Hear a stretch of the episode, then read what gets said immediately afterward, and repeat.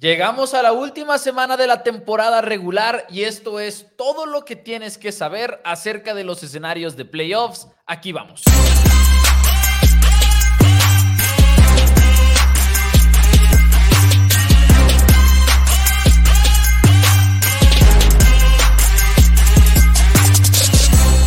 Hola a todos, bienvenidos a Four Downs NFL en español. Mi nombre es Mauricio Rodríguez y como todos los días me acompaña mi hermano y coanfitrión Daniel Rodríguez, listos para hablar de no, la semana 18 en sí los pronósticos, sino los escenarios, como por así decirlo, un qué está en juego esta semana y vamos a conocer como que todos los partidos que pueden afectar en grande lo que va a pasar. Así que bienvenidos todos, muchísimas gracias por estar por aquí. Dani, ¿cómo estás? Bienvenido. Eh, emocionados porque se viene una semana con mucho, mucho que ver. Sí, hay muchos juegos que van a estar para el olvido. De hecho, vamos a tener que elegir muy bien los juegos de la semana y evitar todos los que tienen puros corebacks banca seguramente, pero son muy buenos partidos. Iniciamos el sábado con dos juegos que van a tener mucho, mucho peso en lo que se puede venir para la postemporada de tanto de los Bills, los Texans, los Colts, los Jaguars. Desde ahí iniciamos con ese juego en los Steelers. Después tenemos obviamente un partido que es,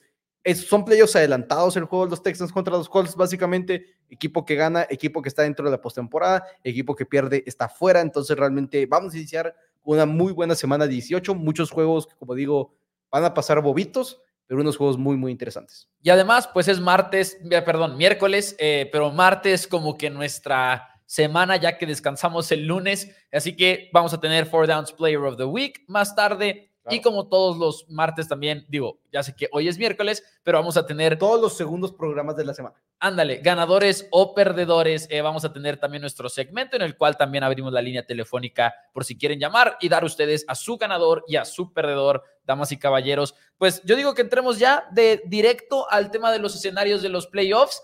Y yo creo que lo más entretenido y lo más atractivo de esta semana es lo que va a pasar el domingo por la noche. Okay, Buffalo Bills en contra de los Delfines de Miami. La AFC East todavía no está definida, ya son varios años en los que Buffalo ha ganado esta división, básicamente tres años. Se acabó el reino de los Patriotas de Nueva Inglaterra y empezó el de Buffalo de la mano de Josh Allen y por ahí de septiembre, octubre igual y empezamos a pensar quizás, bueno, no, de hecho fue más tardío, creo yo, cuando empezamos a dudar tanto de Buffalo. Yo creo entrando en noviembre, era cuando creo que fue noviembre. Empezó a tomar, eh, creo que es cuando pierden contra los New England Patriots, que para ese momento ya había hilado dos derrotas seguidas.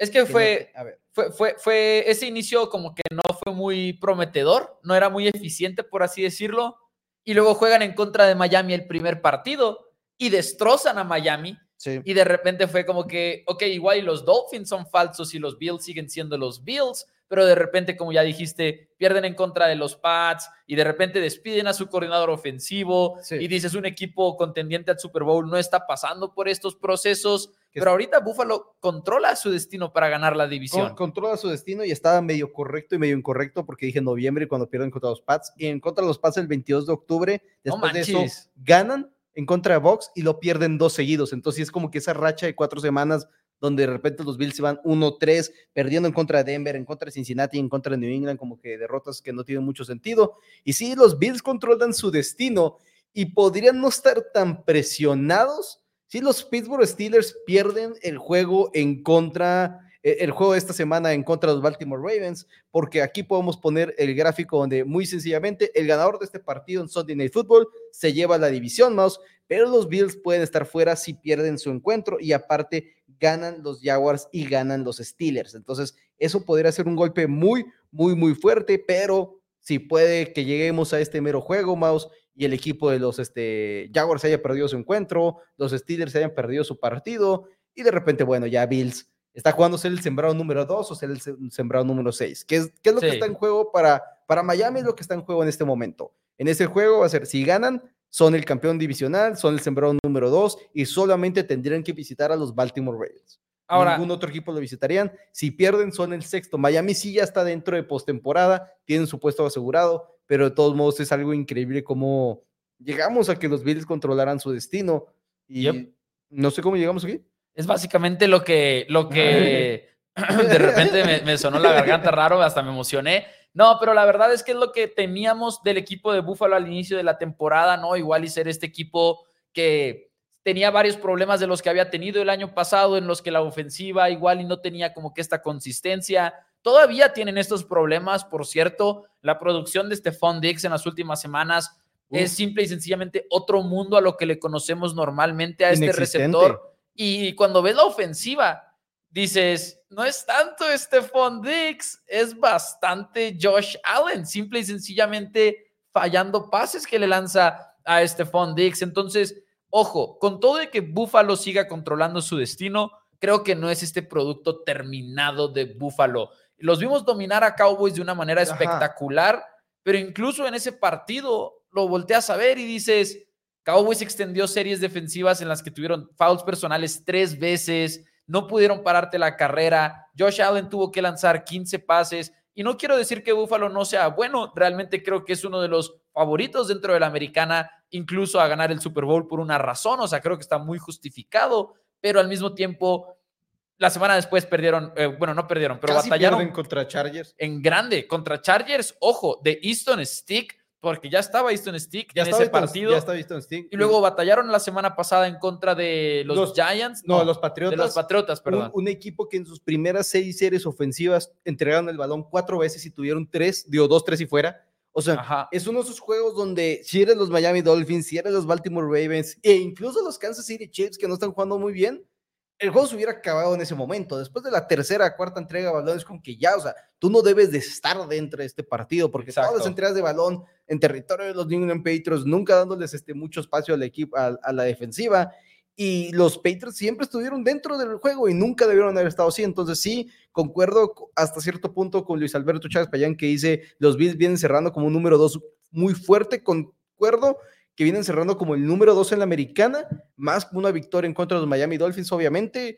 El muy fuerte es en donde tengo mucho ruido para mí, porque no creo que nos estén demostrando que son, o sea, no son los Ravens de Baltimore. Sí. Que los Ravens están demostrando, están cerrando como él. Mejor, ellos sí están cerrando fuerte, ellos están cerrando con, con las mayor palizas seguidas que puedas poner en contra de San Francisco y luego en contra de Miami. Creo que es un equipo que sí está cerrando fuerte, mientras los Bills con una paliza en contra de Miami creo que podríamos acallar muchas dudas y prender demasiadas en los Dolphins, pero igual y veamos que creo que hay un riesgo de que queden fuera. Yo tengo un deseo acerca de este encuentro, tengo un deseo acerca de esta rivalidad rumbo a enero, y es que si pierde Buffalo, gana Delfines, y luego además gana Ravens y ganan los Jaguars, que son equipos, bueno, en el caso de Jaguars son los favoritos en el caso de los Steelers, creo que Steelers es favorito, pero ni siquiera así es favorito por cuatro puntos. Pero digamos que ganan los Ravens, porque bueno, Steelers nunca es garantía.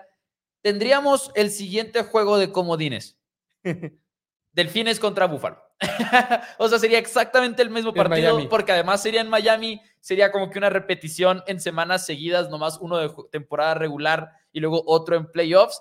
Y yo en lo personal quiero ver ese escenario. E-, es lo que necesito ver como aficionado de la NFL. Creo que sería extremadamente divertida la narrativa. Y, Sí, pero al mismo tiempo. No, no, no hay al mismo tiempo. No, a mí me, encantaría verlo. A mí me llama más la narrativa de llegar al Sunday Night Football y los Bills están, o eres el número dos o estás fuera. O eres el número dos de la AFC o te vas a tu casa. Nunca he visto un partido de esa magnitud no. o sea, Bueno, no, sí lo hemos visto. De ser el número dos a irte a tu casa. Ah, bueno, ok, es ok. Que, es que la diferencia es brutal. Pensé que como que un juego de, ganar la división en la última semana. No, no, claro que no. De hecho, los mismos Jaguars podrían estar en una situación similar. Podrían los Jaguars quedarse fuera de la postemporada. Bueno, este probablemente hemos visto muchos de ese tipo de situaciones, yo creo, ¿no? No creo. No menos, sé. Menos este, ahora Considera que antes no había ni siquiera comodines. O sea. Ah, bueno, pero, pero nosotros de fútbol americano lo vimos. Bueno, bueno, pero lo, menciono porque igual y que esa parte quede claro, que no es algo como que sin precedentes en la historia de la NFL, pues. Ahora, igual y si hay un en, en, la era del comodín no creo que lo haya. Este, Probablemente no. En la de dos, mucho menos en la de tres. En la de tres comodines no hay, no existe ese precedente, eso sí, estoy 100% seguro. Y de todos modos, si hay de que ha pasado una vez, ha pasado dos veces. Sí, no, es muy especial. Ajá, es muy especial. Entonces, por un lado, ok, me gustaría la idea de que se repite, repitiera el juego y va a ser muy interesante en un momento dado de cómo lo manejas si eres los coaches de este equipo, de que qué tanto quieres mostrar en el juego, si eres los Miami Dolphins, como que, o si eres los Buffalo Bills, de que digas, ok, tengo dos oportunidades de ganar en Miami. Tengo dos oportunidades. Va a ser interesante si se quedan en Miami toda la semana, que seguramente es lo que lo harías, yo creo. No, no, vuelves a viajar, ¿para qué pierdes dos días enteros en, en, en, trayectos? No tendría sentido. Entonces va a ser muy interesante, pero esa es la conversación más importante de todas, Maus. Ahora, la otra es la, la, división sur de la conferencia americana. Sí, quedémonos en la conferencia. Tenemos, sí, quedémonos en la conferencia. Tenemos un triple empate entre los Jaguars, los Texans y los Colts y inicia muy sencillo más. Los Jaguars, si ganan su partido en contra de los Tennessee Titans, lo más probable con Ryan Tannehill al mando de esa ofensiva, con un Will Davis que volvió a salir lesionado, tiene cero sentido forzarlo ahorita y arriesgarte a que se lesione un poquito más grave, no habría razón, pero Mouse, el equipo que gane el juego del sábado por la noche, Houston Texans contra los Indianapolis Colts, el equipo que gane este encuentro va a clasificarse a la postemporada ya sea como comodín o probablemente como un campeón divisional si los Jaguars pierden en contra de los Tennessee Titans. Que no lo podemos descartar tampoco no, del todo. No. Porque los Jaguars están jugando muy mal. Le pusieron una paliza a los Panthers, prácticamente todos los equipos le ponen una paliza a los Panthers. Y, y de repente dices, ok, igual y Will Levis, digo, igual y Renta de Hill te saca el encuentro. ¿Quién sabe? Derrick Henry. Eh, Christian Kirk empezó a entrenar esta semana, le abrieron su ventana de 21 días una ofensiva que cambia mucho con Kirk en el campo, pero igual y no es como que una garantía que vaya a jugar en la semana 18. Claro. Para los playoffs, lo más seguro es que si esté de regreso ya Christian Kirk. Y ojo, y ojo, porque luego existe esta narrativa de que, ok, Titans ya llega a un partido de semana 18, hay cero motivación porque pues ellos ya no están peleando nada, mientras que Jaguars está jugando por jugar en postemporada, un equipo llega más motivado que el otro. Igual y en general es muy entendible verlo de esa manera, pero hay muchos motivos por pensar que Titanes también llega motivado. De entrada es Mike Brable. Y Mike Brable podrá tener sus defectos, pero creo que ser un coach que motiva a sus jugadores, sí es. Y que tiene esa disciplina, sí lo es.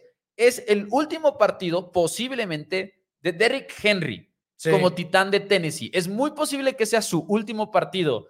La mayoría de los jugadores siguen jugando esperando poner un buen video y tener trabajo el próximo año. Digo, las superestrellas evidentemente no. Eh, Will Levis va a seguir siendo coreback de Titans la próxima semana, eh, la, próxima temporada, perdón, pero muchos de estos jugadores, la mayoría están jugando por, por tener un trabajo, así que no es como que lleguen con flojera o algo por el estilo, ellos van a ganar. Pero además, de Andrew Hopkins puede ganar 750 mil dólares en incentivos, Derrick Henry puede ganar 500 mil dólares en incentivos. Arden Key, el cazacabezas, un millón de dólares en incentivos. Andre Dillard, tackle ofensivo, dos millones de dólares en incentivos. O sea. ¿Cuáles son sus incentivos? De Andrew Dillard, me imagino que debe ser algo de snaps.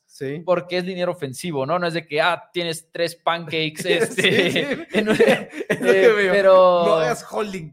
Porque si haces holding ya valió.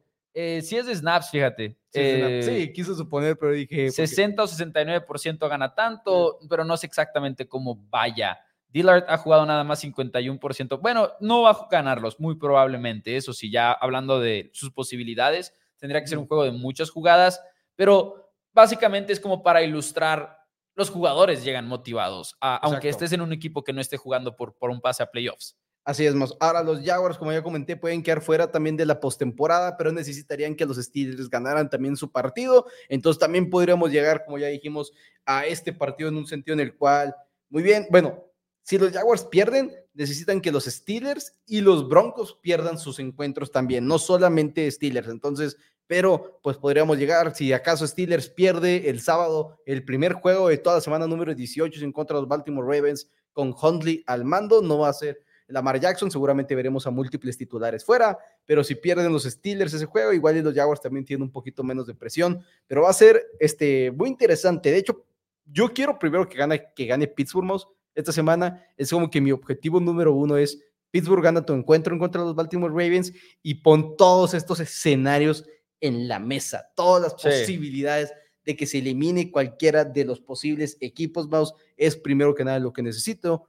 Ahora, si ganan los Steelers y están todos muy contentos, Maus, y luego empatan los Colts contra los, contra los este, Texans. Va a ser como que, ah, el peor resultado de todos era ese empate. Va a estar como cuando Las Vegas Chargers, ¿te acuerdas que si empataban pasaban los dos? E-, ese recuerdo ah, sigue estando en mi cabeza todavía muy claro. Eh, sería una locura, la verdad, ese tema para los Steelers de Pittsburgh, porque obviamente simple y sencillamente sería algo pero, mentira, nunca visto. El, empate les da el, pase, perdón. El empate le da el pase. a ver, entonces vuélvelo a decir. Sí, no, si Steelers gana y empatan los Colts y los Texans, eh, Steelers pasa a playoffs. Steelers pasa a playoffs. Es, aquí estaba, está incorrecto. Hay otros donde sí les afecta. De hecho, el, o sea, mencionaste todos los escenarios de. No, es que los empates realmente, pues como dijimos, no los íbamos a mencionar mucho. No, no, pero mencionaste los escenarios de Steelers, ¿no? Steelers necesita ganar y que los Bills pierdan o que los Jaguars pierdan. Ajá. Son los dos posibles. O que Texans Colts sea un empate. Pero pues. Sí, que eso no va a ser un empate, exacto. Eso no va a ser empate. Exacto. Sí, no, eh, pero es que ese, ese empate sí le ayuda a otro equipo, pero no me acuerdo cuál es. Ese juego de Steelers, yo sé que mañana lo vamos a pronosticar, pero va a estar muy extraño. Lamar Jackson no va a jugar, ya lo dijeron, por cierto. Eh, ya ah. dijeron que Lamar Jackson no va a jugar. Si es empate, los Bills están dentro de playoffs. Okay, okay, Ese, es, el, equipo que sale beneficiado con ese empate. Sí, los, empates es cuando ya te empiezas a marear y es lo que hemos dicho siempre de que, ¿sabes qué? No conviene este, mucho hablar luego de esas cosas. De hecho, si terminan en empates, ya, ya que estamos en esa conversación, o sea, Búfalo no necesita nada. Búfalo no necesita ganar, no, necesita eh, perder, no necesita nada, simplemente pasan a playoffs. Sí, de hecho, si gana Steelers y este juego se empate, los dos equipos están eliminados de la postemporada. Sí.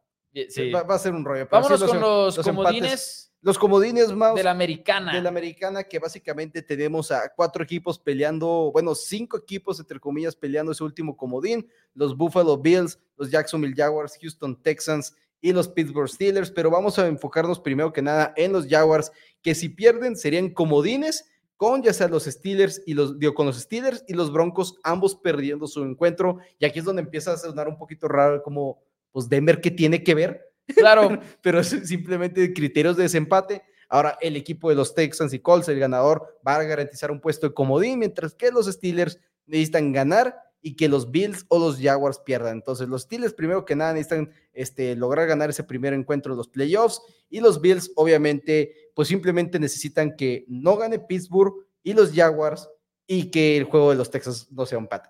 O sea, para que Bills quede fuera, necesita Steelers ganar, Jaguares ganar que el juego de Colts contra este, Texas no se empate y ellos perder su encuentro. Entonces, ellos, ellos pueden llegar a calificar al comodín antes de llegar a su juego, pero como lo más probable, al menos como ves, el mundo de las apuestas y la lógica te indica, no va a existir. Por eso no los quisimos colocar ahí, porque realmente como que Bills no tiene posibilidades de ser comodín muy serias. Ahora, ahí te va una pregunta que tengo yo. Eh, si pasa Steelers, lo más probable es que sea como séptimo sembrado. Hay un escenario en el que se van hasta el sexto, que eso me sorprende mucho, pero lo más seguro es que si pasan, pasan como séptimo. Lo mismo para Houston, lo más seguro es que si pasan, pasan como séptimo, también pueden pasar como sexto. Sí, que es Browns. Browns es el quinto sembrado. Primero que nada, el primer comodín fijo, nada los puede mover. Sí. El segundo sembrado, más que nada, está inclinado para que sean los Dolphins o, los Bills. Ajá. Entonces, el séptimo sembrado, ¿cómo estás? Yo me, eh, vamos a quedarnos primero con, El, con el tema del séptimo. O sea, porque estoy como que viendo a esos equipos que pueden pasar de, de panzazo, pues. Está también Tejanos, está también los Colts, que también pueden ser el cuarto porque pueden ser campeón divisional y todo eso. Eh, y creo que básicamente son esos los equipos. Digo, Indianapolis, Houston pueden ser entonces séptimo sembrado. Jaguares, hay un escenario en el cual terminan como el séptimo sembrado. Eh, que tendrían que perder la división, obviamente. Claro. ¿Qué equipo te gustaría que fuera el séptimo sembrado? Es básicamente a lo que voy. O sea, ¿qué equipo te gustaría que fuera ese último lugar de, como ese caballo negro, por así decirlo, en la conferencia americana? ¿Qué equipo te gustaría ver? Y también gustaría. y también en los comentarios qué equipo les gustaría ver ¿Les gustaría que se quedara, por ejemplo, Steelers en vez de Texans? O al revés. Es que o algo así. En sí me gustaría más ver así Stroud primera temporada como coreback titular en los playoffs, habiendo llevado a Houston ahí desde que Deshaun Watson no los había llevado. Pero como dije ayer, el caos de ver que quieran seguir banqueando a Kenny Pickett por Mason Rudolph en el juego, en el primer juego de playoffs. Ok, buena. Eso es como que, ok, o sea, el equipo que más quiero ver es a los Texans pero el caos que más quiero ver es quién pones de titular si eres los Steelers, porque banquea a Kenny Pickett para este primer juego de playoffs, haces que Pickett llega a la siguiente, el siguiente offseason peleando un puesto de coreback. Y nunca hubiéramos pensado eso, creo, al inicio del año. O sea, tú dices, prefiero ver por un lado el juego fuera de la cancha, que es lo de Pickett y Mason Rudolph, o, bueno, ya hablando de la cancha, sí quiero ver a CJ Stroud ahí. ¿Qué es mi respuesta? Yo me voy con Houston. Simple y sencillamente sé que Houston la tiene imposible para llegar muy lejos en la postemporada, ¿no? O sea, Texans, cuando los ves como un roster, digo, caballo negro y todo puede pasar en la NFL, es una locura a veces, pero no son el equipo que son los Ravens, no son el equipo que son los Dolphins, no son el equipo que son los Bills, ni siquiera en mi opinión. Houston va muy temprano en su desarrollo como equipo en el proyecto de Dimico Ryans que como decíamos recientemente, hasta candidato al coach del año es, me encantaría ver a CJ Stroud en playoffs. Es un coreback que de plano, como lo he comentado varias veces, ya me ha convencido de que es coreback franquicia, o sea, que es ese nivel de jugador. Y esas historias, cuando los puedes ver como novatos en ese tipo de juegos, pueden llegar a ser muy memorables. Así que me gustaría ver a CJ Stroud y como para ponerlo en contexto, no siempre lo vemos. O sea, Bryce Young fue el primer pick del draft, no lo vamos a ver. Anthony Richardson evidentemente se lesionó, pero Trevor Lawrence en su primer año no lo vimos en la postemporada porque llegan a equipos Joe malos. Lesionado. Joe Burrow se lesionó, llegan a equipos malos por lo general. Más que nada es eso, ¿no? O sea, llegan a un equipo que no tiene para llegar a la postemporada y ver a CJ Stroud de novato en playoffs, joya y creo que tienen la posibilidad de llegar a la final de conferencia. Si de repente, y, te, tiene una posibilidad en la cual no estoy 100% descartando de nada. Los Dolphins han sido medio medio, no han sido la gran cosa, tampoco han sido muy, este, ha sido una, una montaña rusa, la lesión de Bradley Chop puede salirles muy costosa. De repente los Texans les va a tocar este, enfrentar a los Miami Dolphins en la semana, en la, en la primera ronda de comodines y podrías ganar ese encuentro. Y sí están los Baltimore Ravens en el puesto número uno, pero también, o sea, sí creo que no ha habido ese equipo. Creo que los Ravens están cerrando de una manera impresionante, pero si vemos todo el año, tampoco es que han sido, perdón, no han sido muy, muy dominantes. No, existido, no, no, no, 37-31 contra Rams de Los Ángeles, por ejemplo. Entonces, no sé, creo que, creo que la americana, un CJ Stroud encendido, podría poner las cosas interesantes, pero ya obviamente hablas de las posibilidades de que un coreback novato llegue al Super Bowl siempre son prácticamente mínimas, inexistentes, entonces sería difícil. Este Eric Guerrero. Que para ponerle un número nada más rápido, 60% de probabilidades, según DVOA, de estar en la postemporada. Tejanos. Tejanos. Que todo inicia en ganas el sábado, estás dentro. Sí, básicamente. Se acabó. El ganador de ese partido. Juegazo que va a ser. ¿eh? Están dentro. Eric Guerrero dice que le gustarían los Texans también y, y que no cree que los Steelers banqueen a Kenny Pickett, digo, que pongan a Kenny Pickett, pero el problema es que se van a, van a tenerla muy fácil de salirse si este sábado es el último juego de sus temporadas. es como, ya sanó. Si les forzamos uno más, uno más les forzamos esa decisión va a ser, va a ser muy interesante. Saludos a todos los que se están uniendo. Primero que nada, obviamente, invitarles a que le den like al video, suscríbanse al canal y síganos en todas nuestras redes sociales. Estamos en Instagram como ForDownsMX, en TikTok, Facebook y YouTube. En todas ellas estamos como ForDowns. Publicamos el día de hoy un, este, un par de, de reels, un par de shorts, TikToks, como los quieran este, llamar, donde explicamos los escenarios así rápido de cómo poder acomodarse todo, todo sin empates, pero en YouTube no están porque duran más del minuto y simplemente no los pudimos cortar a menos de un minuto y medio. De hecho, el minuto y medio estuvo bastante forzado más. Exacto. Eh, vámonos con lo que sigue, que me parece que ya sería conferencia nacional. ¿O tenemos pendientes de la mm, conferencia americana? Creo que no. No, ya no tenemos este, pendiente nada de la conferencia americana, más realmente son los equipos que están peleando. Como digo, los cuatro equipos, hay cinco equipos que no están clasificados, que todos pueden entrar. Jaguars, Colts, Texans y Bills son los cuatro que controlan su destino.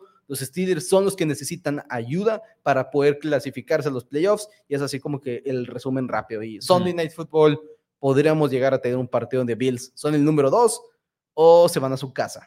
Así es. Vámonos con la nacional y empecemos. Ay, ay, ay, está difícil. Empecemos con la fácil. Rápido, quitemos la que realmente no tiene mucho impacto. Este, de la que es muy sencilla, la que no afecta además otros resultados la división este de la conferencia nacional, recapitulando rápido, Cowboys ganan o los Eagles pierden, los Cowboys son campeones de la división. Si los este, Cowboys pierden en contra de los Commanders y los Eagles le ganan a los Giants, entonces serían los campeones los Eagles. que desde el 2003-2004 no tenemos este campeón repetido en esa división. Y parecía una este locura por todo que iba a ser. Y lo, y lo pierden los Cowboys y dices, ok, perdieron los Cowboys contra los Bills, ahora sí los Eagles lo garantizan. Y luego, no, bueno, perdieron contra los Dolphins los Cowboys, ahora sí los Eagles la tienen garantizada. y no. No, no, no. Eh, se van al quinto criterio, no, ya, ya ni me acuerdo cuál es, creo que es el, el cuarto criterio de desempate porque es el de récord de conferencia en este momento el que está haciendo la diferencia. Entonces, cara a cara se repartieron victorias. Dentro de la división, los dos han perdido un juego que es contra sí mismos. O sea, Cowboys perdió contra Águilas y Águilas perdió contra Cowboys. Eh, porcentaje de victorias en juegos en común, que es el tercero, no es conferencia. El tercero es juegos en común, incluyendo juegos de la otra conferencia. Y ahí empatan que eso es una sorpresa en, muchos sentidos porque Cowboys pierde contra Cardenales en la semana 3 y luego Águilas pierde contra Jets y luego contra Seattle pierden los, lo pierde Águilas, pero, o sea, simple y sencillamente fue como que este ajuste, ajuste, ajuste y luego llegan al cuarto criterio de desempate que es en la conferencia, ¿no? Y aquí es donde dices, ahí está la diferencia entre perder en contra de Bills y Miami y Águilas que perdió en contra de Seattle y en contra de Cardenales ahora. O sea, ahí empieza ya a sentirse esa diferencia. Eh, en fin, Cowboys tiene todas las posibilidades de ganar. Lo único que requieres es no tropezarte en la semana 18 en contra de un equipo de Commanders que nomás va a jugar con Sam Howell porque Jacoby Brissett se lesionó la semana pasada. Si no estarían banqueando a su coreback Sí, o sea, porque para los que no siguieron esa línea del tiempo, era Sam Howell, el coreback. Lo banquean en la semana 16 a medio partido y dicen, para la siguiente semana es Jacoby Brissett. Y luego, whoops, se lesiona Jacoby Brissett en, entrenamiento. Pues bueno, ya que Sam Howell otra vez en la semana 17 se ve como Sam Howell se ve, o sea, es simplemente lo que es. Se cayó. Y ahora dicen, sí, hombre, Sam Howell iba bien. Se cayó Sam Howell, se cayó es como que muy pistolero y de repente se avienta unos pases increíbles, pero al mismo tiempo muchos, muchos pases dignos de ser interceptados. Y cuando ves los números y ves el video, cuando lo presionan es cuando se disparan los pases interceptables. O sea, arriesga el balón mucho, lo presionas y lo arriesga todavía más. Creo que, creo que Sam Howell es el que lanzó una intercepción intentando deshacerse el balón, ¿no? Que lo quiso sacar de la zona de anotación y, no lo pudo sacar y me dio mucha risa los de PFT que dijeron, eh, esa, esa es la, este, la jugada, la, el pase donde se terminó de catalogar como el gunslinger, el que arriesga el balón. Ah, una, eh, una, nota sobre lo de los Cowboys. Los Cowboys pueden ganar la división con una derrota de los Eagles, sí. pero si los Cowboys pierden y los Lions ganan, entonces los Cowboys sí pierden de todos modos. Ganan la división, pero caen el número 3, que también es una, una cosa importante porque el número 2 garantiza ronda divisional de local si ganas tu ronda de comodines. Y en el número 3, pues no. Y en el número 3 no. Entonces es importante que así pueden ganar la división, pero de todos modos pueden salir perdiendo. Un tema aquí de Cowboys, porque cuando son juegos así se siente todavía más raro. Cowboys va contra Commanders y son favoritos por dos touchdowns y todo eso, pero al mismo tiempo dices, ¿cuántas veces no ha salido mal uno de esos juegos, ¿no? Que el rival no tiene nada que perder, se echa con todo y te echan a perder todo el encuentro si eres Dallas, este juego lo tratas como dijo Mike McCarthy el lunes, que dijo, los playoffs ya empezaron. Incluso ha habido gente que se ha preguntado, Tyler Smith está lesionado. Si puede jugar, Cowboys mejor prefiere sentarlo o no. Creo que no hay lugar para nada de eso. Creo que si eres Dallas, tienes que tirarte a matar desde ahorita. No hay nada de guardar jugadas para playoffs. Todos guardan jugadas, no porque vas teniendo un menú del cual vas ajustando, pero no hay nada que guardar en este partido, o sea, vas a ganar y me gustaría mucho ver a Dallas llegar a Washington y agresivos, primer down, lanzando el balón, como esta mejor versión de Dallas. Buscar poder descansar titulares en el cuarto cuarto.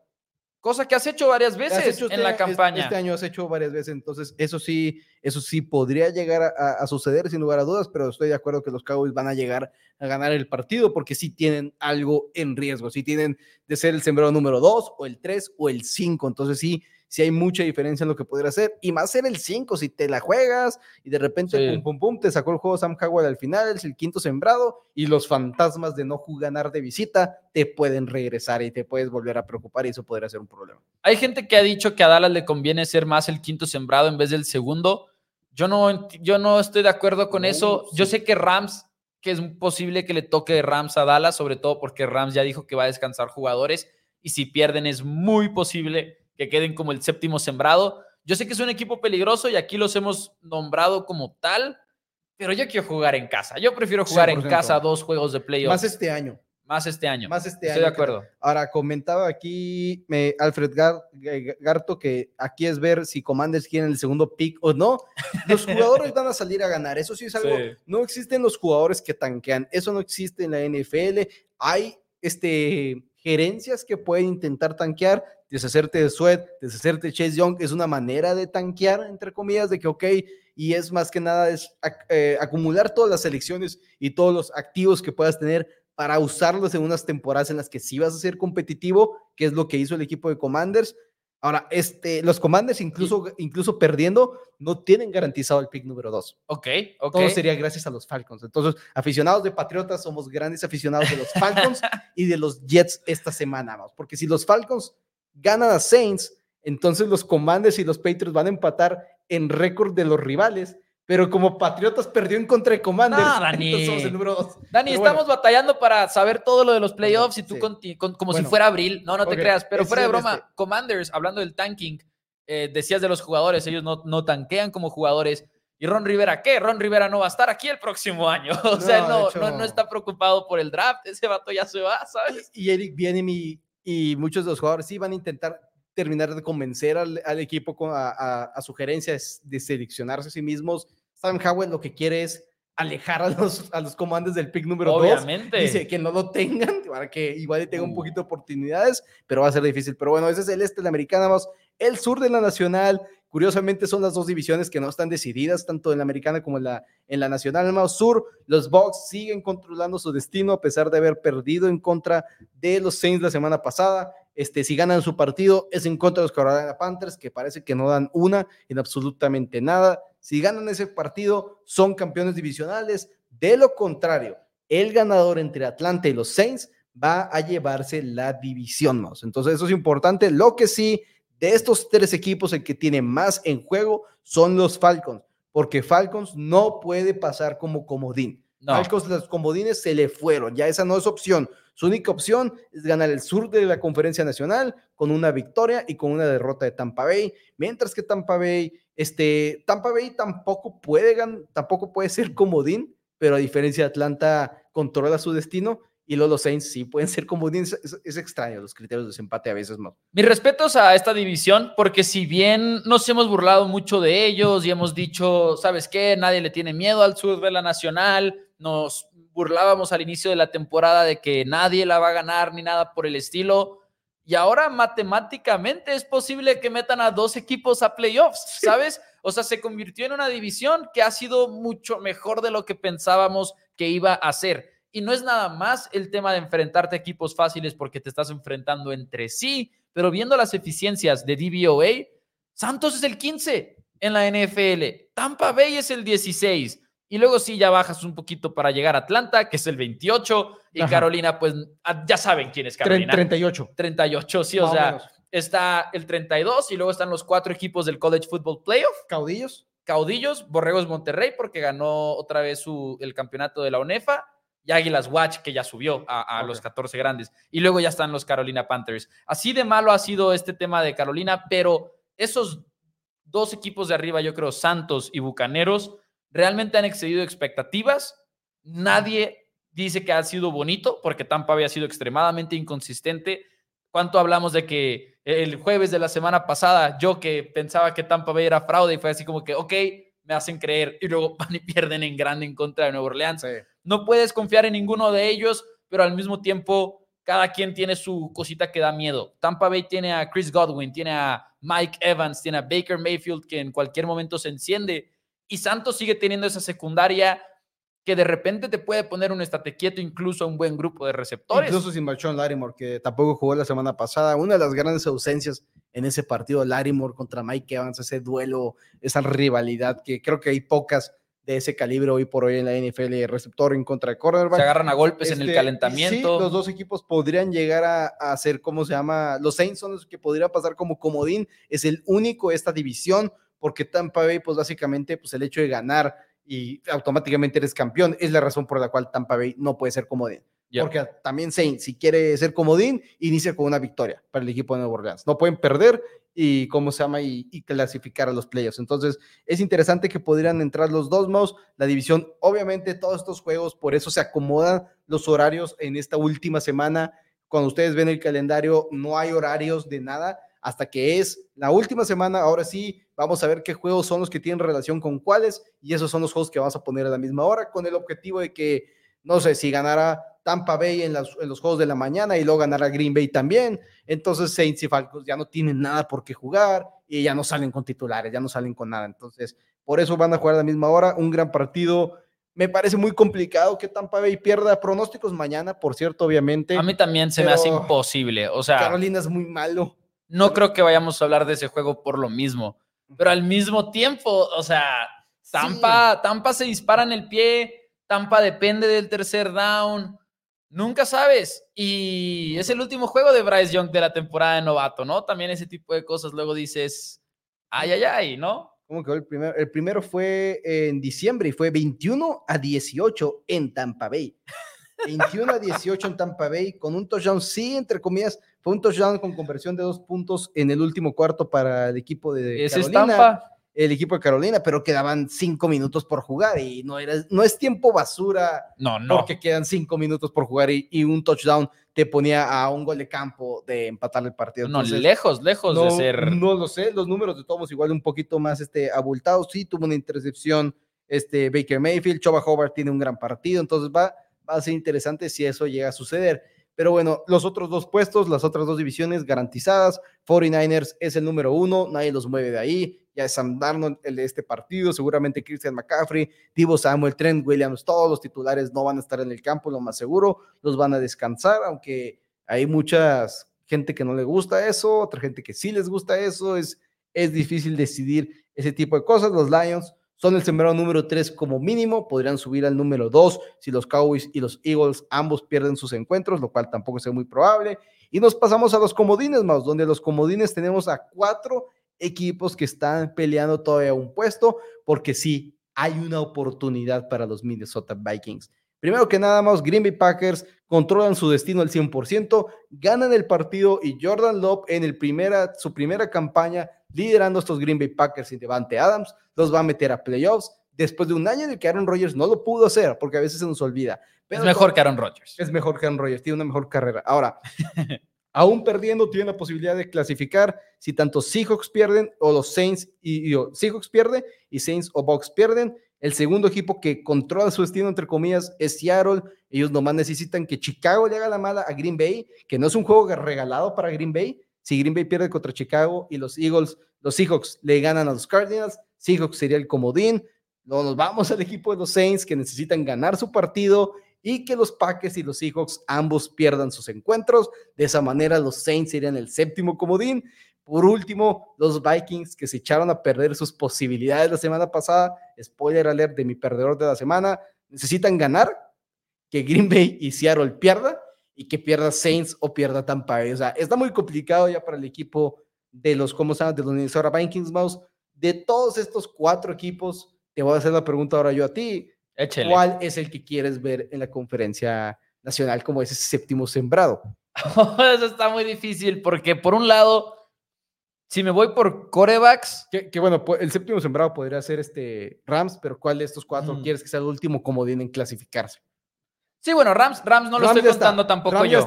puede ser el séptimo sembrado, pero ¿cuál de estos cuatro es el último comodín en clasificarse? Vamos a cambiarla. Yo diría mi respuesta inicial en mi cabeza es como que quiero ver a Matt LaFleur y a Jordan Love en postemporada juntos. O sea, eso es como que de entrada lo que quiero ver. También estoy muy consciente de lo que es Joe Barry y su defensiva y que realmente cualquier equipo podría aplastarlos en un momento dado. Como fan de Cowboys me gustaría que Green Bay fuera el séptimo, pero en este caso yo creo que siendo un poquito más objetivo diría que me gustaría ver más a Seattle dentro como ese último equipo por Gino Smith, porque Gino Smith creo que de esos cuatro todavía tiene el argumento de ser el mejor coreback en esa discusión. Digo, Jordan Love igual y le pone un, Y buen pleitito. si quieres. y Derek Carr todavía, pero Gino Smith en un buen juego es Gino Smith, ¿no? Ja- Y- Hall. y con esas armas que tienen Jackson Smith en Jigba, con Tyler Lockett, con DK Metcalf, todo eso me gustaría mucho ver. Y me gustaría ver a los jugadores como Tariq Woolen, Devon Witherspoon en postemporada de igual manera, Boye Mafe, que no recuerdo si Boye Mafe está golpeado o no, pero me, me iría con Seattle como mi respuesta, pero estoy muy indeciso entre ellos y Green Bay, que estaban en mis pronósticos de llegar a postemporada los Packers en la pretemporada, entonces también me gustaría que eso se cumpliera por un lado. Es que yo, mi problema es que creo que Joe Barry no merece ningún bono de llegar a los playoffs. No, no merece lo- nada. No, lo- no lo merece, entonces que los Packers no sean el equipo. Pero bueno, pero el espectáculo de ver una ofensiva de playoffs en contra de, de Joe, Joe Barry. sí, para, que lo, para que se retire al medio tiempo como, Sí. como, ay, se me fue el nombre, el cornerback, Bonta Davis. Eh, ah, sí. Sí, Hey, Bonta man. que se fue. Saludos a Pancho Rodríguez de Volumen Deportivo, Mos, que de hecho es el último invitado de la semana, estará con nosotros este, con sus pronósticos la siguiente, el día de mañana con los pronósticos de la semana número 18, es el invitado, el tremendo Pancho Rodríguez de Volumen Deportivo, aficionado a Green Bay, y los otros más. Una cosa es eso, ¿cuál, o sea, sientes que Chicago puede hacer realmente el papel del spoiler? Porque Claro. que sí. Claro que puede. Es Joe Barry, la defensiva de Green Bay. O sea, volvemos a lo mismo. Sí. Que específicamente yo creo. Yo creo que lo que más se complica a Joe Barry es la corrida. Es una defensiva muy poco disciplinada en cuanto a los huecos y demás, y se ha criticado mucho la estructura de esa defensiva, entre otras cosas. Y la secundaria, no sé, no sé cuál es ahorita la situación con Jair Alexander, que como que tuvieron ese roce de que lo suspendieron un partido. No sé qué tanto va a jugar en la semana 18. No sé qué tanta actitud va a tener Jair Alexander en esa situación también. No sé quién controla a DJ Moore en un juego de este estilo. ¿Me explico? Ni Jair Alexander. Ni Jair Alexander jugando bien, tiene como que muy buenos Sí. prospectos, menos ahorita. O sea, es como que me da miedo eso. Y aparte, he de decir que cuando llegamos a la semana 18 en la NFL, y aquí me voy a ir un poquito al lado de las apuestas, se sabe que históricamente inflan las líneas de los equipos que necesitan ganar y Packers nada más está menos tres. O sea, e- Sí. estos son los casinos diciéndonos, Leones puede, digo, Bears puede ganar este partido porque simple y sencillamente pueden hacerlo. Y Bears viene muy bien, ya son muchas eh, semanas. Están jugando mejor. Si le quitas la discusión de qué van a hacer con Justin Fields, Que ahorita nos es un equipo, es un equipo bastante decente ahorita, Sí, Bears. Sí, sí, sí. Es el equipo que igual y pensábamos que podían ser en su mejor versión, con Justin Fields prendiéndose y conectando con DJ El Moore. Montas Sweat llegó a cambiar la defensiva. Montas Claro. Llegó a cambiar esa defensiva. por ¿Quién lo diría, no? O ¿Quién lo sea, diría que un jugador de ese calibre que, pues bueno, los comandes lo dejaron ir, seguramente porque no iban a quererle pagar o sabían que no iba a poder hacer. Ahorita nos preguntaban al respecto, más sobre Justin Fields, que qué van a hacer los Chicago Bears, hablaremos un poquito más. Yo creo que ya ha entrado al off-season de eso, una de las narrativas más interesantes. Increíble. Está a la par de qué van a hacer los New England Patriots con Bill Belichick o los Steelers con Mike Tomlin si quedan fuera de los playoffs. Creo que son el top 3 de conversaciones de, ok, Sí. con quién se van a ir, si ahora los Raiders también se van a... O sea, hay muchas muy y buenas yo pondría a. Bears como el número uno, porque Mike Tomlin y Bill Belichick son como personajes que igual iban de salida y Bears es como que, ¿qué va a pasar con Chicago? ¿Qué va a pasar con Justin Fields si deciden no irse con él? ¿Y qué va a pasar con el coreback que llegue a Chicago a reemplazar a Justin Fields? O sea, son como que, es más como que viendo hacia futuro, mientras que la de Tomlin y Belichick se me hace viendo más hacia el pasado, que también van a terminar en un equipo y todo, pero ya saben a qué me refiero. Ok, este, antes de pasar al jugador de la semana, vamos, y a lo que sería el, este, ¿cómo se llama? El, los- el ganador y perdedor de la semana, donde también abr- abrimos la línea telefónica. Tomando en cuenta que el equipo de los Bills y los Dolphins, el que pierda, va a ser el comodín del jue- de la conferencia americana. Si pasa como comodín, ¿qué equipo se te haría el comodín más peligroso? ¿Los Rams? ¿Los Eagles? ¿O ya sea los Bills o los Dolphins? Tomando en cuenta, como digo, que al final de cuentas, el que sea de Miami y los Bills es porque perdió el partido en contra de un equipo de postemporada. En general, En general, entre esos- esos cinco, No, son cuatro. Bueno, cuatro acá, este hipotético de Bills, Bills Dolphins. El que sea que pierda, Bills, Dolphins. El que sea que pierda. Para mí, sí, para mí Bills Dolphins es un equipo que el que pase como comodín sigue siendo en mis ojos contendiente para el Super Bowl. Así sea Miami y así sea otra raya al Tigre y Miami perdiendo en contra de un equipo ganador, no me importa. Miami ha sido un equipo que ha demostrado que tiene un coach extremadamente creativo en Mike McDaniel, un coach que tiene a su equipo all in en el proyecto. Tienen a a Tyreek Hill. Igual esta semana no juega Jalen Waddle, no, no sé cuál va a ser su estatus, pero igual en postemporada si juega Jalen Waddle y es otra ofensiva. Si tienes a Tyreek Hill y a Jalen Waddle ahí, a cuando te falta uno de los dos, la gente cree que nada más Tyreek Hill te cambia todo, pero parte de lo en lo que se basa esta ofensiva es en tener a los dos y tener esa manera de estirar verticalmente a la defensiva porque tienes que tener a todos muy profundo, pero si tienes a todos muy profundo, te vamos a correr con Mustard y con a Chain. Sí pierde mucho no tener a Waddle. Entonces, si juegas contra Bills, pierdes sin Waddle y juegas otra vez en la postemporada con Waddle, es otro juego. Simple y sencillamente para mí. Para mí de ese lado son los más peligrosos. La discusión que está muy difícil para mí, Rams o Filadelfia. Rams o Filadelfia, no tengo idea cómo contestar esa pregunta. Creo, creo, creo que Filadelfia. O sea, creo que es un equipo que simple y sencillamente le, tiraría que mueven las cadenas. O sea, es una ofensiva que eso sí siguen haciendo muy bien. Hemos criticado mucho la falta de jugadas explosivas, etcétera, pero pues tienen buenas trincheras. La secundaria me preocupa mucho, pero creo que Águila sería mi respuesta entre ellos y Rams. Ok. Y todo Ortiz me está molestando diciendo que el único juego que no tiene relevancia es el de Jets contra Patriots y me llamó la atención.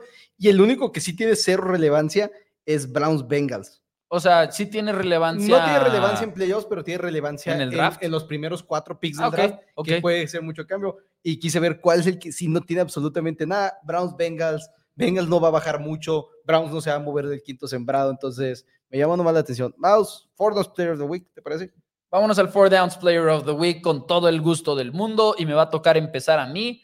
El día de hoy, damas y caballeros, y esta va para ustedes. Ustedes saben de quién hablo, los aficionados de los Dallas Cowboys Cedarian de Leon Lamb, 227 yardas. Sí, nada más se queda con un touchdown. Debieron de haber sido dos, he de aceptarlo. Pero qué tan buen juego tienes que tener que digas con todo y un fumble en la línea de gol que fue touchback en vez de ser touchdown cuando debió haber sido touchdown, de todas maneras lo podemos poner como player of the week. Eh, algo en específico que me gustó mucho de CeeDee Lamb, obviamente es esa jugada de 92 yardas la química con Dak Prescott de decir, va a trabajar en el scramble, se va a ir hacia la derecha, yo también voy hacia la derecha, pero vencer a tu hombre en cobertura personal, atrapar el balón con todo y el contacto encima, sí, se cae el defensivo y ya de ahí nomás camina hasta la zona de anotación, pero para llegar a ese punto, CD Lamb demostró de lo que está hecho, trabajando por dentro y por fuera. Este es el juego de CD Lamb en el que más ha jugado por fuera en la temporada. Sabemos que se ha repartido mucho el tiempo en el slot, afuera de los números, pero ahora fue la mayoría. Es el juego que más, repito, en porcentaje. CD Lamb sigue demostrando que es un receptor número uno en la NFL. Y en este momento, hablando de la temporada 2023, para no entrar en tanta controversia, no lo puede sacar del top 3, en mi opinión, a CD Lamb. Simple y sencillamente es increíble lo que ha mm. hecho. Más de 1.600 yardas ya en la temporada. Otro nivel, eh, CD Lamb, mi player of the week. Y vaya que la comparación del top 3 de receptores está difícil está muy complicada, muy complicada porque tienes muchos jugadores que pues han estado ahí entre que su coreback, entre su salud, Justin Jefferson, Jamar Chase. Es la más eh, volátil por eso. Devante Adams con su coreback que ha sido un desorden. Entonces, es la más volátil por eso porque es una posición de oportunidades. Si no te lanzan el balón, pues no hay nada que puedas hacer. Exacto. Miles Before the Player of the Week, obviamente ese era el número uno. Batallé mucho para decidirme quién. Eh, traigo tres niveles. Primero que nada, Khalil Herbert, DJ Moore Jalen Reed, los tres jugadores muy dignos, pero no están ahí. Segundo, bueno, ahorita doy mi segundo lugar. Mi corredor y mi Fortnite Player of the Week de la oh. semana es Kyrin Williams. Mm. Anotar tres touchdowns, superar las 100 yardas totales, simple y sencillamente es la razón por la cual lo elijo. Hay otros dos corredores que son muy este, justos de llevarse el premio, pero creo que Karim Williams, el hecho de anotar tres touchdowns en un partido en el cual Nomás hubo tres anotaciones de touchdown para el equipo de los Rams de Los Ángeles. Es muy valioso. De hecho, que llegaste a la zona roja y era Karim Williams el que te estaba sacando adelante. Por eso me voy con Karim Williams Mouse. Tres touchdowns en el partido. Me parece un gran, gran número para el corredor de Los Ángeles. Los otros dos que tenían allí, Harris para los Steelers, 120 yardas, dos touchdowns, pero también Jalen Warren tuvo touchdown, 100 yardas. Eh, Josh Pickens se volvió loco una vez más. James Conner, dos touchdowns, 130 yardas, también muy importante, pero el, valor del partido, primero que nada, superaba al de Williams, al de Conner, y creo que tres touchdowns superan el hecho de dos touchdowns de Najee Harris nada más. Me gusta ese pick también, como que cuando dijiste corredor dije quién, y luego ya Obviamente, Kyrie Williams. Estaba, estaba complicado. Se loco, DJ Moore se volvió loco. Jalen Reed tuvo dos touchdowns para el equipo de Green Bay Packers. O sea, ¿con quién te ibas esta semana? Fue, era muy, muy complicado. CD Lamb me parece que era el número uno, sin lugar a dudas, las 200 yardas. Sí, son muchas. sí, es, mucho un juego en el cual, aparte, era de mayor valor. Probablemente todos estamos hablando, entonces, este complicado eh, elegir eh, otro Fortnite Player of the Week.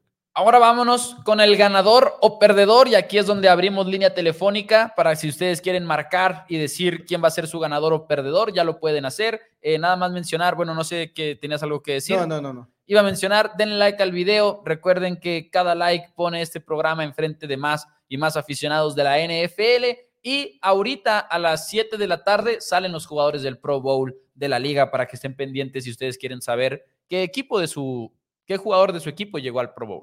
Y tenemos llamada, ya tenemos llamada telefónica en este momento. ¿Qué tal? Buenas tardes, ¿con quién tenemos el gusto? Hola, ¿qué tal, amigos de Fort Downs? Con Eric Guerrero. ¿Qué tal, Eric? ¿Cómo estás? Muy bien, gracias. ¿Y ustedes? Bien, bien, también aquí listos. ¿Tienes tu ganador o perdedor? Mi ganador de esta semana son los Dallas Cowboys. How about them Cowboys? La verdad, ¿Por qué? sí. sí. ¿Por qué? Porque pierde el equipo de las Águilas de Filadelfia y obviamente con una victoria controlan otra vez su destino, son el sembrado número dos y van a tener dos juegos en casa, que es mucha ventaja para el equipo de los vaqueros. Se disparan las probabilidades cuando ves en el mundo de las apuestas de Cowboys para ganar el Super Bowl, cuando esto pasa. Los casinos siempre han dicho la localía sí pesa, ¿no? E, y increíble esa, esa diferencia. Sí, además de que esta temporada no ha habido bueno, no, que recuerde otra temporada tan sólida de los equipos de los vaqueros en casa, sobre todo, se han hecho muy fuertes, están invictos. Polémico, ¿no? McCarthy manejó mal el partido al final, sí, pero siguen ganando los partidos, sea como sea, y en playoffs va a ser difícil que les puedan ganar. Si bien es cierto, cerrarán en casa de los San Francisco 49ers, tal vez en la final de la, de la conferencia, pero pues aún así para mí es el ganador de la semana porque te digo, gané, perdí el equipo de las Águilas de Filadelfia y perderán los Leones de Detroit. Eso es todo. Eric, muchas gracias por tu llamada. No, al contrario, muchísimas gracias y un feliz año y let's go Cards. Eso, eso. y ya tenemos otra llamada aquí en Four Downs. otra llamada ahora es del Estado de México. ¿Qué tal? ¿Qué tal? ¿Cómo están? Todo bien, excelente. ¿Con quién tenemos el gusto el día de hoy? Con Alan, con Alan Aguado de Toluca, Estado de México. ¿Qué tal, Alan? Dinos, dinos, ¿quién es tu ganador o perdedor de la semana? Yo, yo también le voy a los Dallas Cowboys, yo también estoy feliz por el, por el sembrado número dos, pero también mi perdedor es parte de nuestro equipo. Oh, eso es interesante, ok, venga. y, Es, y es Mike McCarthy. Mike McCarthy no supo manejar el reloj en, en este último partido. Nosotros debimos haber ganado sin ningún problema sin esa última serie de, de los Leones, pero Mike McCarthy otra vez nos demuestra que para manejar el reloj es muy malo. ¿Qué opinan? La verdad es que sigue siendo un problema. Creo que no es la primera vez, incluso en su era en Dallas, que ha seguido teniendo este tema esta temporada. No es la primera vez. En Green Bay, en la cumbre de su carrera, también era un problema. Así que no puedo estar en desacuerdo con eso. Mike McCarthy cuando ve sus fortalezas, igual y tiene muchas, ha hecho bien muchas cosas este año, le estamos viendo lo mejor a Dak Prescott que le hemos visto en su carrera, pero debilidad, manejo de reloj sigue siendo una, ah, entonces, claro. a mí me disgustó más cómo manejó Dan Quinn la defensiva en esa última posición, porque sí entiendo que se le criticó mucho a Dallas de salir a lanzar en esa última posición, pero estás lejos de una, de una posibilidad de gol de campo y yo creo que vale más la pena darle el balón a Dak Prescott, a darle el balón al juego terrestre y nomás intentar quitarle los timeouts al equipo de Detroit. Eso tampoco me hubiera gustado, pero sí McCarthy, su mayor problema en su carrera, yo creo que ha sido siempre el manejo del reloj y el manejo de situaciones que a veces Aaron Rodgers lo sacaba adelante con sus mega comebacks cuando quedaban 20 segundos, pero este, nunca es una buena idea tener que este, apoyarte sobre eso. Gracias, Alan. Saludos. Sí, oh. ok, nada más algo rápido. Sí para complementar lo que estoy diciendo ahorita en este momento, Dani, y cuántas veces has dicho tú, Mau, también, dale el balón a Dak Prescott por la vía terrestre. Jamás lo hace y en estos momentos es cuando lo tienes que hacer porque nadie se lo espera, todos esperan un pase o una carrera, haces una optativa, te escapas con el balón y Dak se acaba el reloj de jugar. Pero muchas, muchas gracias por, por, por escuchar. Gracias, Alan, gracias. Y vaya que estoy de acuerdo con eso. tanto, tenemos otra llamada, más ya desde Querétaro. Buenas tardes, ¿con quién tenemos el gusto?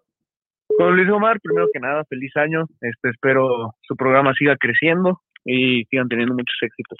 Muchísimas, gracias, Luis. por el apoyo. Y feliz año igualmente. Cuéntanos, tu ganador o perdedor.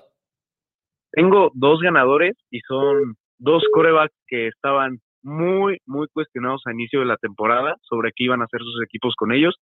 Y es Kyler Murray y Justin Fields. Qué buena, ¿eh? Qué buenos picks, qué buenos picks. Sí, sí, siento que Justin Fields, el que termina el partido con el público coreando su nombre, eh, es increíble. Ese video estuvo eh, increíble, eh, la gente gritando queremos a Justin, queremos a Justin y no muero de ganas de ver qué va a hacer Chicago, pero... Qué, rápido cambió la, narrativa en, Chicago. Y Kyler Murray hizo lo que queríamos en pretemporada de jugar al villano y echarle a perder sus planes a Arizona y Arizona ahorita no está cerca de ese primer pick ni nada por el estilo. Eso no está ni cerca de Marvin Harrison Jr. ¿No? ahorita. No, no, está. Podrían quedarse como, como, es el, burro de las dos tortas. El equipo de los Arizona Cardinals. Sí. Necesitan que o los Patriots o los Commanders ganen esta semana. es lo que necesitan ellos para ellos poder calarse el top 3 y ya mínimo seguramente te llega Marvin Harrison Jr. Que Zach Wilson no va a jugar, así que ouch para los Patriotas. Pero bueno, Luis, muchas gracias por tu llamada. No es nada, que tenga un bonito día. Hasta luego. Hasta, luego. Eh, estaban entrando muchas llamadas, estamos mandando buzón en cuanto, mientras estemos a otra llamada, pero pueden, los invitamos a volver a llamarnos. En lo que entra, ya entró. Ya entró, ok, excelente. somos este, populares, ¿eh? Somos, el, día de hoy. el día de hoy. ¿Qué tal? ¿Con quién tenemos el gusto? Hola, buenas tardes. Mi nombre es Andrés. ¿Qué tal, Andrés? Eh, ¿Estás ahorita en vivo en el programa? Así es. Sí, así es. Ok, Mira, yo soy un fan de los Cowboys desde hace más de 50 años. Ok. Y lo que quiero comentar con respecto al partido de Detroit y de Dallas, además de mis ganadores, es que eh, Dan Campbell lo que quiso hacer fue engañar a los Cowboys. Pero hay un video en YouTube que se llama The Reds Were Right, en donde está claro que el número 70 se pasa el brazo por, por el ombligo, indicando que él va a ser el, el, el jugador elegible. ¿De acuerdo? 100%. Claro.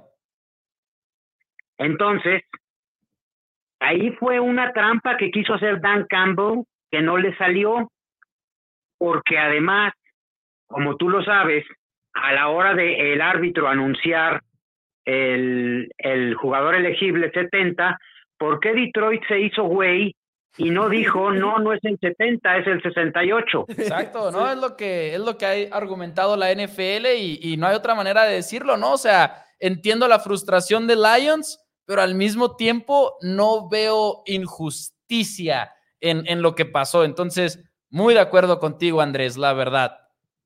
Lo muy, lo muy injusto realmente es que todo el mundo se le echó a los Cowboys como acostumbran siempre se le echan encima. Hay varios este, personas que hacen ese podcast que le echan la culpa que le regalaron el partido a los Cowboys, ya sabes. Y bueno, te voy a dar eh, dos cosas. Mis ganadores es Joe Flaco, porque la verdad, mis respetos para Joe Flaco. Una vez más. Y el perdedor es Dan Campbell, porque independientemente de que no le salió, se la quiso volver a jugar, se puso necio y no le salió. Pudo haber metido la patada de punto extra para tratar de ganarlo de manera diferente y no lo hizo. Entonces él es el perdedor y el ganador es Joe Flaco y los Cowboys. How about them Cowboys? Soy un fan desde hace 50 años de los Cowboys. Mi primer Super Bowl que vi fue el de Cowboys contra Miami, que les ganamos 24-3 allá en 1972. Les mando un abrazo a ti y a Dani y los felicito mucho por su programa. Es muy, muy buen programa. Felicidades. Muchas gracias, Andrés. Feliz año. Saludos. feliz año. Y pues bueno, más con eso se acaban las llamadas. Sí, para decir tuyo el mío. Para, decir, este, yo tengo rápido mi perdedor, son los Minnesota Vikings, porque los Vikings controlaban su destino ganándole al equipo de Green Bay y dijeron, vamos a meter a Jared Hall, sí. coreback titular esta semana, porque no hay nada en juego, no pasa nada. No es como que Nick Bollens acaba de meter 400 yardas y realmente lo estuvo cerca de ganar el partido la semana anterior. No, vamos por un coreback novato que no tiene nada de experiencia, que no era un buen prospecto ni siquiera. Y vaya que los Vikings se, se complicaron la vida cuando no tenían que haberlo hecho. Exacto. El perdedor de la semana Minnesota. Yo también tengo un perdedor y lamento que vuelva al tema. Yo no sabía que tantas llamadas iban a tocar el tema. Mi perdedor es Brad Allen porque Brad Allen se convirtió en un referee que ya todos saben cuál es su nombre y ese es territorio que no quieres cruzar, a menos que seas Hotchuli y estés increíblemente musculoso y por eso la gente se sepa tu nombre. Brad Allen, esté bien o esté mal, ya el aficionado casual conoce tu nombre y eso es malo. Que un aficionado empedernido de la NFL lo conozca no pasa nada, pero Brad Allen se ha convertido en un nombre que había artículos en internet que decían, ¿quién es Brad Allen? ¿Cuánto gana Brad Allen? Eso es un problema. ya, ya estás teniendo un problema. Y bueno, además se queda fuera de los playoffs toda su, toda su crew. Eh, creo que en la semana 18 sí van a tener un juego, pero... Sí, van a tener los Steelers. Aparte, televisión estelar. Televisión estelar. Vamos a ponerlo poner ahí. Dice, dice Eric Guerrero, ¿cuánto gana Allen? Ja, ja, ja, ja, ja. La verdad no lo leí, pero simplemente eh, parte de mi trabajo es ver como que las tendencias en Google y cuando vi eso fue así como que no puede ser. Pobrecito. Pero bueno, ya nos vamos, Dani. ¿Algo que eh, quieras agregar? Gracias a todos. Recuerden, mañana pronóstico, semana número 18. Pancho Rodríguez de Volumen Deportivo, el invitado de esta semana. Los invitamos también a seguir su canal y todas nuestras redes sociales. Four Downs en YouTube, Facebook e, e, no, perdón, y TikTok e Instagram Four Downs MX. Dice Laura Valeria, aficionada de Steelers. No. Nos vemos. Denle like al video. Nos vemos mañana a 5 de la tarde. Bye bye.